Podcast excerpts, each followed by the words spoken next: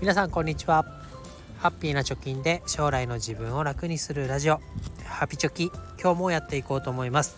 このラジオでは同世代の30代から40代の子育てとお金に向き合っている方々のヒントになるような情報をお届けしております。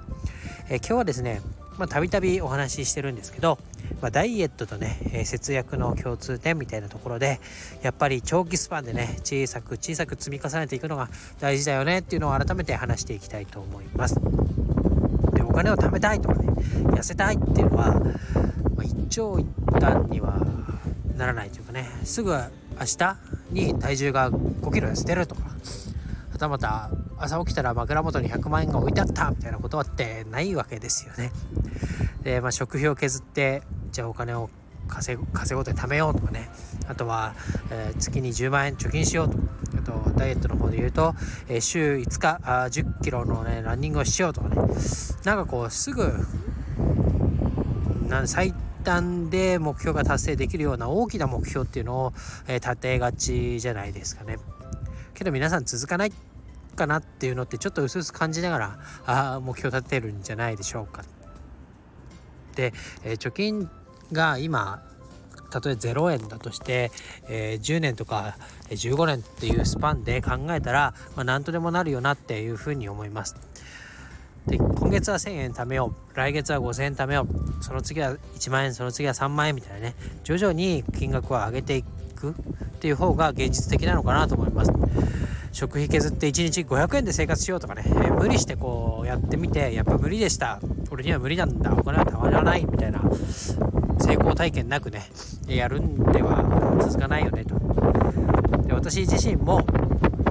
貯金ゼロから1000万円を貯めるというテーマで発信をしてますけど実際に貯金ゼロの時がありました。なんならマイナスの時もありました。でそんな時に積み立て NISA を始めてで私の場合は3万円をもうやんなきゃダメだということで積み立て設定でね毎月3万3333円が繰り掛決済をされるというようなもので強制的にやってみました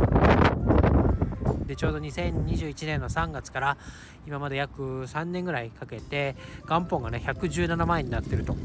で S&P500 に投資をしてまして含み益も156万円からいになっているということで、含み益40万円ぐらい出てるような状況ですね。ここまで来るのに3年かかったと。裏を返せば3年かければこれぐらい行くんだということを、まあ、証明できてるのかなと思います。で人のモチベーションってやっぱりお金が儲かるとかねなんか痩せるとか自分にメリットがあることじゃないと続けられないかなと思います。でリアルに私も貯金なかったんですけど少しずつ始めて今月は携帯をじゃあ格安 SIM に変えようとその差額で投資をしようと。電気会社を変えるっていうのがその頃流行ってましたから、えー、格安なところがないかなとかちょうど楽天電気っていうのが出てね楽天経済圏にも乗り換えたところだったのでポイントがいっぱいもらえていいなと。あとはネットの会社もねその時も楽天ですけど、え楽天光がちょうど1年間無料のキャンペーンをやってて、じゃあ今まで5000円払ってたのが無料になったら5000円投資できるじゃんみたいな感じで、え徐々にですね、投資できる金額を、えー、増やしてきました。まあ、主に固定費を削減するっていう見直すところから捻出してきましたけど、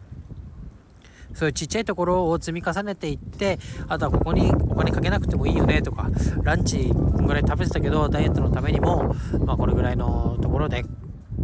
そばでも食べようかなとかね なんかそういうところでコツコツこう家計を見直してきたっていうのが、まあ、ここ3年間の、まあ、足取りじゃないですけど、うん、自分がやったことになります。ということで、まあ、全てはね長期スパンで考えた方がいいよねっていうのを改めて思いました。で明日2 0キロ痩せる方法もなければ最初にも言いましたけど明日100万円口座に入ってるみたいなことも、えー、ないですよね。なのでコツコツコツコツと小さい積み重ねをしなきゃいけないっていうのはみんな分かりながら続かない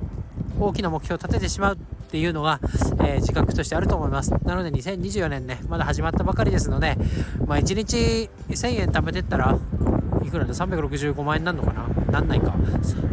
36万5000円か？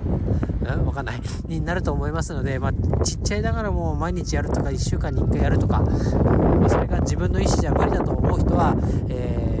なんだっけあれは。SBC、SBI 銀行で、え自動でね口座を振り分けて、えお金をね1000円ずつとか2000円ずつとか金額を決めてもう自分が何もしなくても口座が勝手にお金を移してくれるみたいなシステムもありますからそういうのをうまく使いながらね、えコツコツ長期で、え気づいたらこんぐらい溜まってたとかこれぐらい削減できてたみたいなね、えことを積み重ねていくしかないのかなと思いますので今日はお話をさせていただきました。ということで皆さん一緒にね頑張りましょう。ということで以上になります。バイバイ。